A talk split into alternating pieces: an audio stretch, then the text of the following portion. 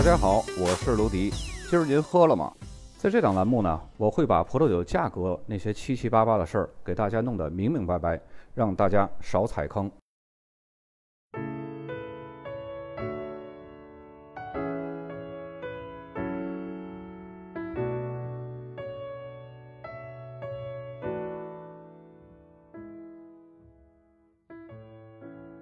法尔茨产区北靠莱茵黑森产区，西南毗邻法国的阿尔萨斯产区，面积呢是两万三千六百多公顷，位于德国葡萄酒产区第二，仅次于莱茵黑森，但产量会随着年份会略有波动，因此呢产量也经常会位居第一位。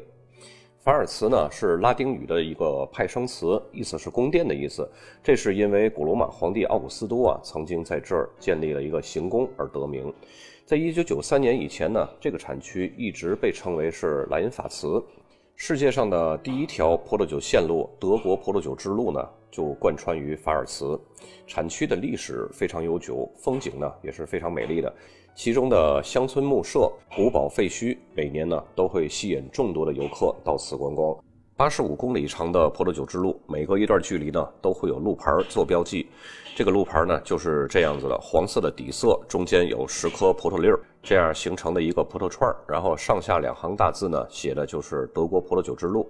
路两旁呢是壮阔的葡萄园，还有小巧可爱的城镇。葡萄酒之路的起点呢，是位于德法边界的施维根雷希滕巴赫。德国葡萄酒之门呢，就标志着这条线路的起点。这座1936年建成的砂岩建筑，造型朴实无华。两座高大的立柱上面呢，覆盖着一个安式的屋顶，有点像石牌楼。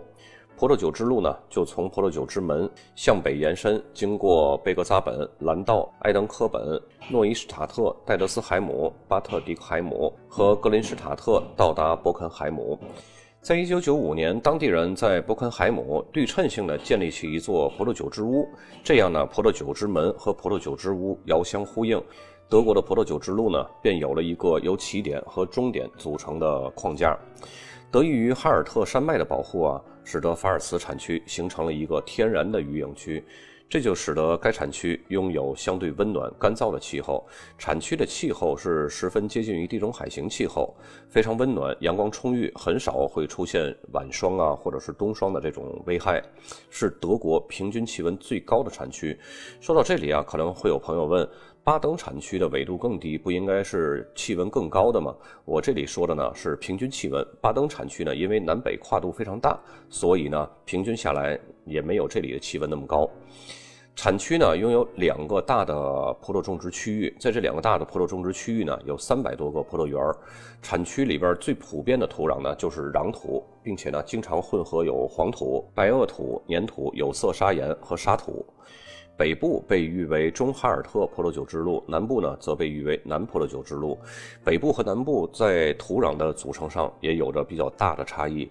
北部地区和蓝道地区呢，它们的土壤多是以轻质粘土、砂石、黄土，还有新红砂岩而组成的。这种土壤呢，受到光照之后是十分容易升温的。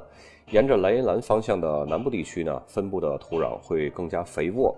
最好的法尔茨葡萄酒呢，都是来自于该产区的北部，位于山脚下狭长地带那些种植雷司令的顶级葡萄园而南部呢，则大量种植的是西万尼等一系列的品种。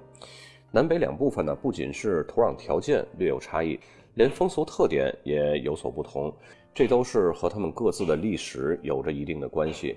北部的中哈尔特地区呢，长期以来是以葡萄酒闻名的，其中呢，建筑都是文艺复兴和巴洛克式的建筑。这种宫殿般的建筑呢，就会显得非常壮观。宏伟的庄园呢，一直会延伸到森林的边缘。自从16世纪以来啊。葡萄酒在中哈尔特就有着悠久的历史传统，同时呢，这里也聚集着当地最顶级的美食。而南部地区呢，在过去三个世纪里边被法国一次又一次的占领，使得这里呢没有宏伟的建筑，人们对待生活的方式呢更乡村、更安逸，更像是一片童话般的田园村庄。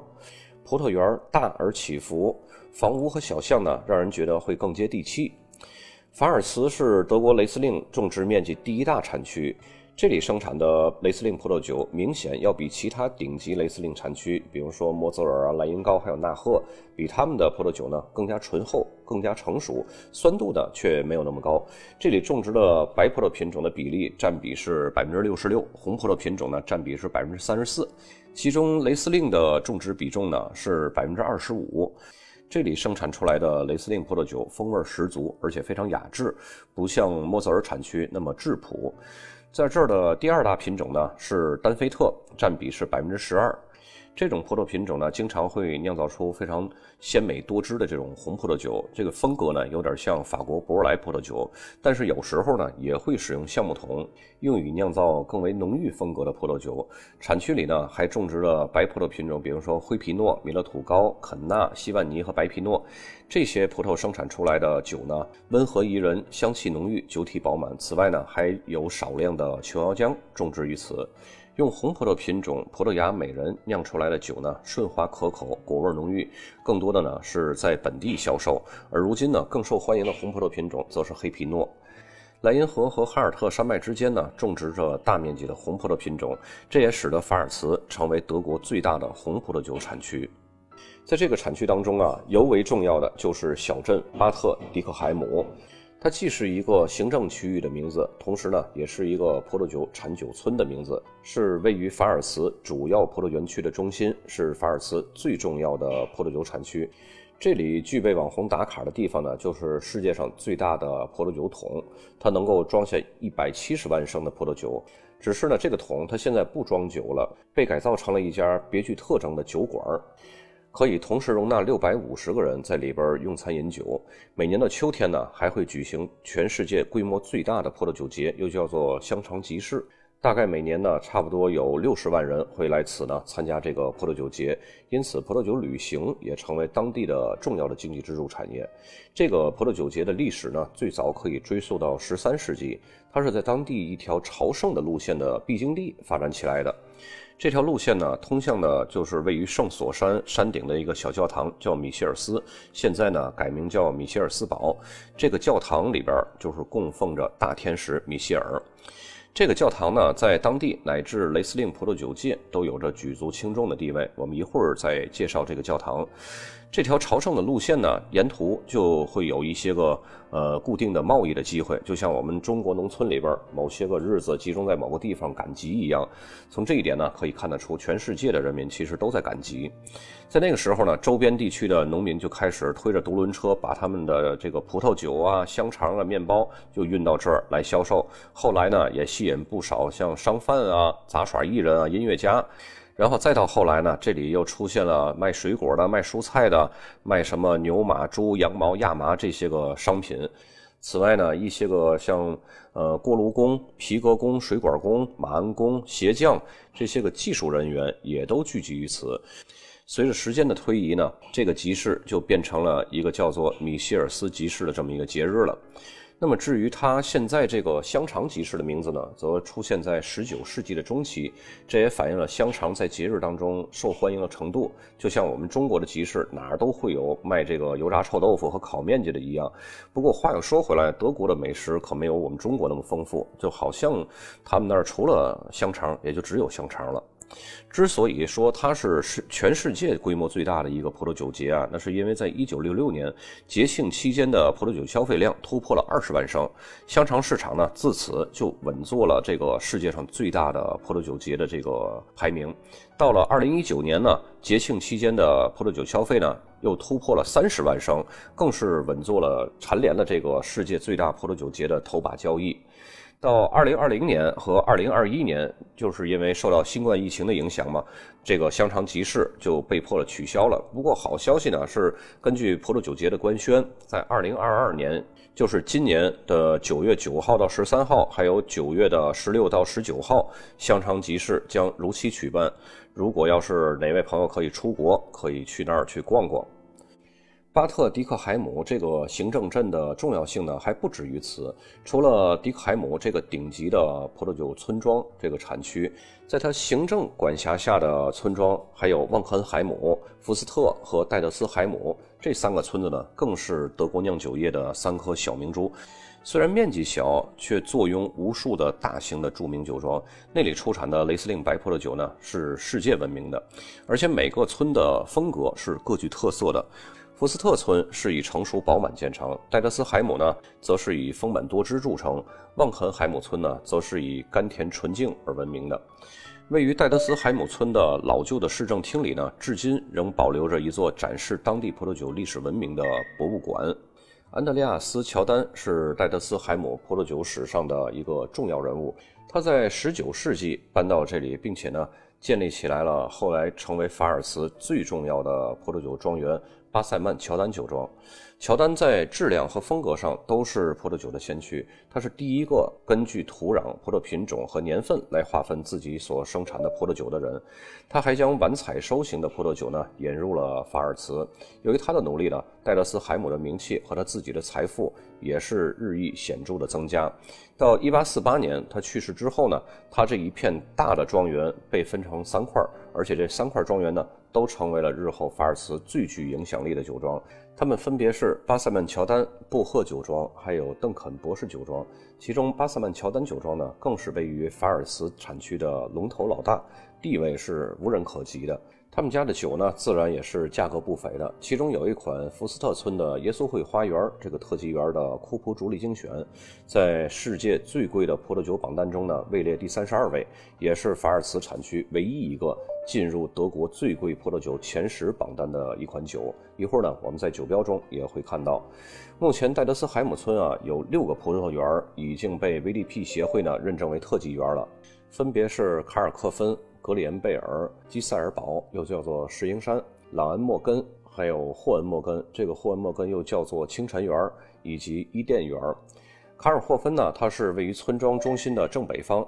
这里呢，曾经是一座大型的石灰窑的所在地。这片占地仅两公顷的葡萄园呢，是位于一个平缓的朝南斜坡上，北边呢是以砂岩墙为边界。砂岩在当地的风土和建筑中呢，起了至关重要的作用。这里的土壤呢，是石灰岩、砂岩和泥质粘土这种混合在一起的这个混合土壤。紧靠着它的呢，就是格里恩贝尔特级园。由于这里的土壤呢都是风化砂岩，所以得名。古德语中的这个格里恩呢，就是风化砂岩的意思。在临近的基塞尔堡也发现了同样的土壤，然而呢，这里的土壤还含有更多的粗沙和石英石，所以这里呢由石英石的土壤特征命名为基塞尔堡，也就是石英山的意思。在这两个葡萄园之间呢，还有一个0.8公顷的小的特级园，叫霍恩莫根，嗯，也有人叫它清晨园。它的土壤呢主要是红色砂岩，然后混合着小块的粘土和壤土。在村庄的西面的缓坡上呢，坐落着就是朗恩莫根。朗恩莫根的意思呢是漫长的早晨，还有呢就是伊甸园，也是特级园。这些顶级的葡萄园呢，坐落的位置都是可以充分享受到早晨阳光的这些最好的地方。那么福斯特村呢，它的全称是福斯特温斯特劳斯。这里出产的雷司令呢，堪称是世界级的。福斯特村一共有五个 VDP 特级园，分别是佩克斯坦、耶稣会花园、科辛斯图克，又叫做教会园；佛伦德斯塔克，又叫做家友园；还有昂格豪尔园，又叫做怪兽园。佩克斯坦园的表层土壤下方呢，有很高比例的火山玄武岩，地表呢也有比较小的黑色玄武岩。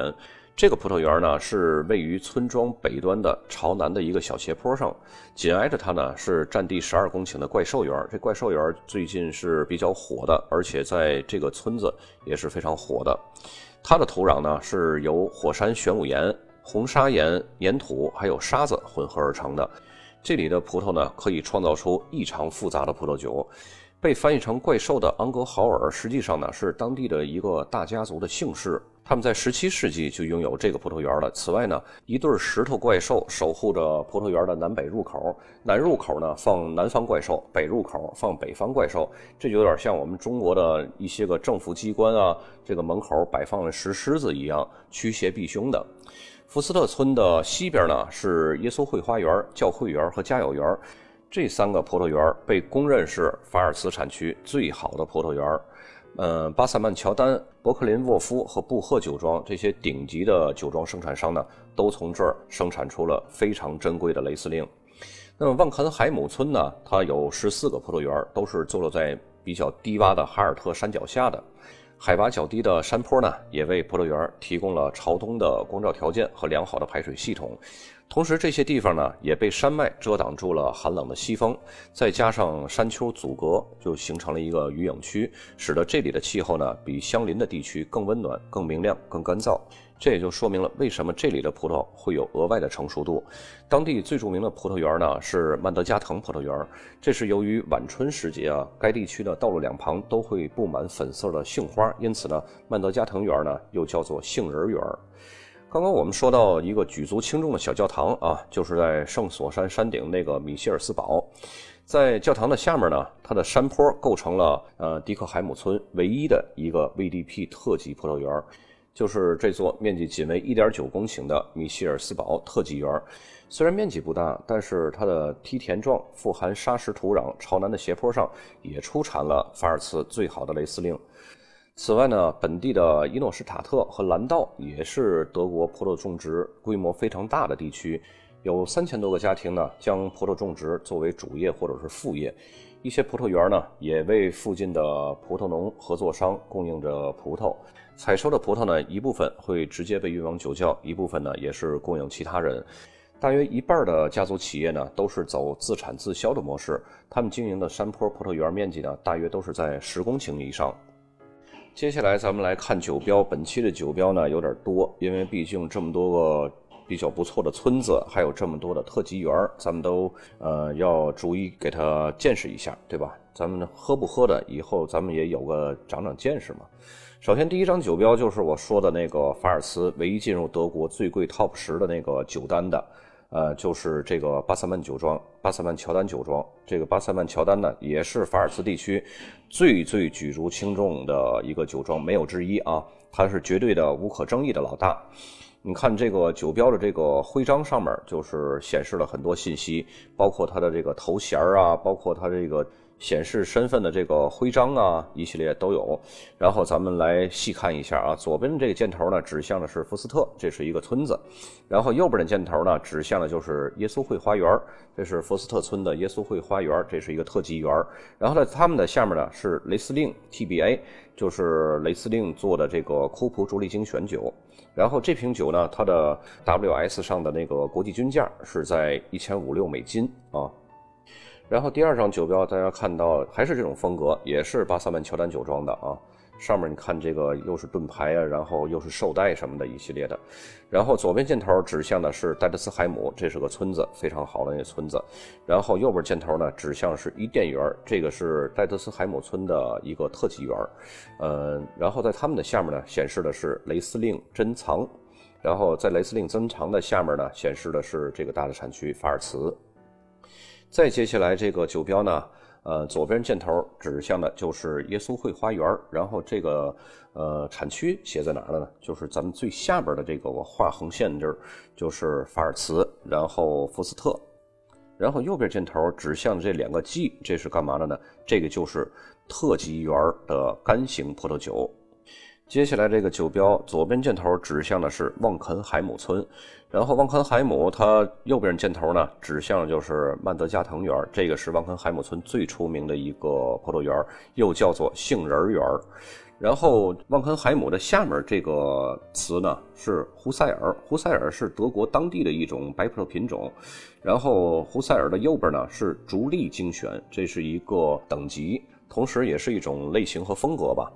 然后接下来这个酒标呢，这也是一个非常有名的酒庄啊，是伯克林沃夫。右边箭头指向的这个，呃，Doctor 伯克林沃夫，这个是在当地也是举足轻重的这么一个酒庄。左边箭头指向的是旺肯海姆，就是刚才我们说了那第三个村子啊，旺肯海姆村。然后底下的这个呃箭头指向的这个花体字是 PC，这是什么意思呢？因为这个酒庄的庄主啊，他是要更加像勃艮第化，而不是德国的那个 VDP 化，所以他采用的就是呃勃艮第的那种呃一级园，还有那个特级园在一块的，那就是国人库，这个是破冰库嘛。而且他这个园的划分呢，都是伯克林沃夫博士根据自己的这个标准来对自己的葡萄园进行划分的。接下来酒标左边箭头显示的是迪克海姆这个村子，然后迪克海姆旁边呢就是诺恩格腾园这个也是一个比较不错的园子，但是它不是特级园啊。然后在他们的上面呢显示的是雷司令珍藏，在他们的下面显示的是法尔茨这个产区。再接下来这个酒标呢，是左边箭头显示迪克海姆，然后右边箭头迪克海姆旁边显示的就是迪克海姆村唯一的一个 VDP 特级园米歇尔斯堡。在他们的上面呢，显示的是雷司令珍藏；在他们的下面显示的是法尔茨。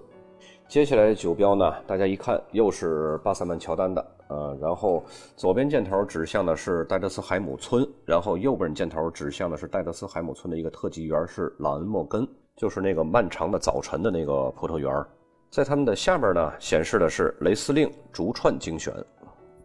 接下来这个酒，这个酒庄也是比较出名的啊，是狼园酒庄，它也是在很多的村子里边都有这个葡萄园的。然后左边箭头指向的是旺肯海姆村，然后旺肯海姆下面是雷司令，雷司令的这个下面是二零一六，二零一六的下面呢就是狼园酒庄。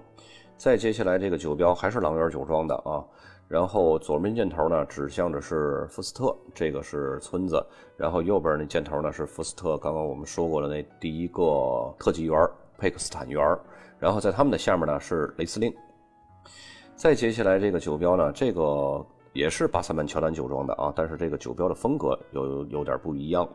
左边箭头呢指向的就是这个酒庄的名字巴塞曼乔丹，然后右边箭头呢指向的是这个拥有者的身份。他这个身份是什么呢？就是类似于枢密院顾问官的这么一个身份，这是一个比较高的身份。有这种身份，他们都很自豪的会把这个身份写进自己家的酒标里边。其实刚才那个又是盾牌又是绶带那个上面也有这个枢密院顾问官的这么一个身份，只不过呢，它是在左边的第三行，就是最下面那一行，它写的是非常小那个字儿，嗯，大家呢有点看不清楚，不会像这个显示的那么直观。咱们继续看这个酒标，这个是什么葡萄园呢？就是左下角箭头指向的是卡尔科芬葡萄园。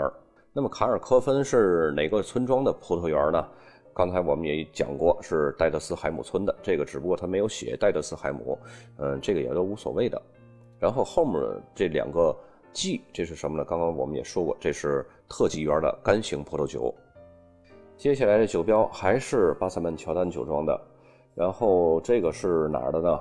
呃，戴德斯海姆村的，然后是霍恩莫根园，这也是一个 VDP 特级园。这个 VDP 特级园呢，又叫做清晨园。然后它是什么品种呢？是雷司令。然后它是雷司令的库普主力精选，也是一个 TBA。这瓶酒应该也不便宜。德国酒啊，凡是 TBA 就是库普主力精选的酒，一般都是最贵的。你看德国的这个葡萄酒排名前十的，只有一款是干型的。从排名第一的那个伊贡米勒，然后到后面的几乎都是 TBA，都是库普主力精选。再接下来这个酒标是邓肯博士酒庄，也是非常有名的。刚刚我们说过，就是那个戴德斯海姆村最牛的那个人，然后剩下的呃一大片庄园被分割成了三块儿呃，其中一块儿就是这个邓肯博士酒庄。然后我们来拆解一下这个酒标啊，左边靠上的箭头是法尔茨这个产区名，然后法尔茨下面呢是二零零四戴德斯海姆，戴德斯海姆旁边就是呃格里恩贝尔园。在戴德斯海姆村格里恩贝尔园的下面呢，就是雷司令，然后竹串精选，然后竹串精选的这个下面，我这个横线画这个是一个德国葡萄酒的专业术语啊，这是酒庄装瓶。其实还有很多的德国葡萄酒的这个专业术语，经常会出现在酒标上。我也整理了一下，大概有四五十个吧。然后一会儿我会放到那个文稿当中，大家有兴趣呢可以收藏一下，那个是比较有用的。说白了吧，即使他把它当成一种谈资，那个也是显示你非常专业的这么一个谈资。接下来这酒标，这是刚刚我们说的那个，呃，一块田地分成了三个酒庄，一个酒庄是巴塞曼乔丹酒庄，还有一个刚才是那个邓肯博士酒庄，第三个就是这个布赫酒庄。然后这个是布赫酒庄的什么酒呢？右边箭头显示的是戴德斯海姆村，然后左边箭头显示的是石英山，这也是一个特级园再接下来这个酒标呢，还是不喝酒庄的。然后这个没有写村庄的名字，直接就来一个家有园，左边是箭头显示的，对吧？那么家有园是哪儿的呢？是福斯特村的。再接下来的酒标，这也是非常有名的酒庄，刚刚我们也看过啊，伯克林沃夫。然后这个是伯克林沃夫的哪款酒呢？呃，一九九九这个数数字的下面呢，显示的是教会园教会园的下面呢，显示它的村子福斯特村。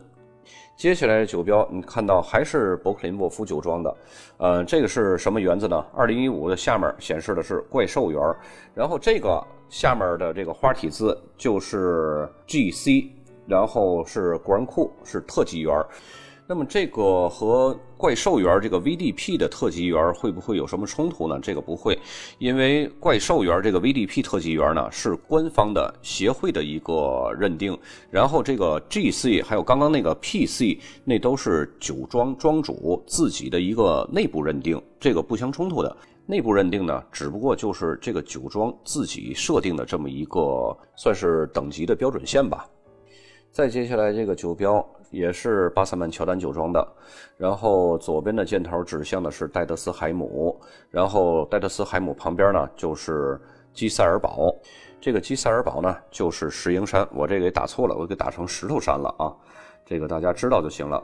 然后在他们的下面呢是雷司令，这是品种，左边中间的那个箭头指向的。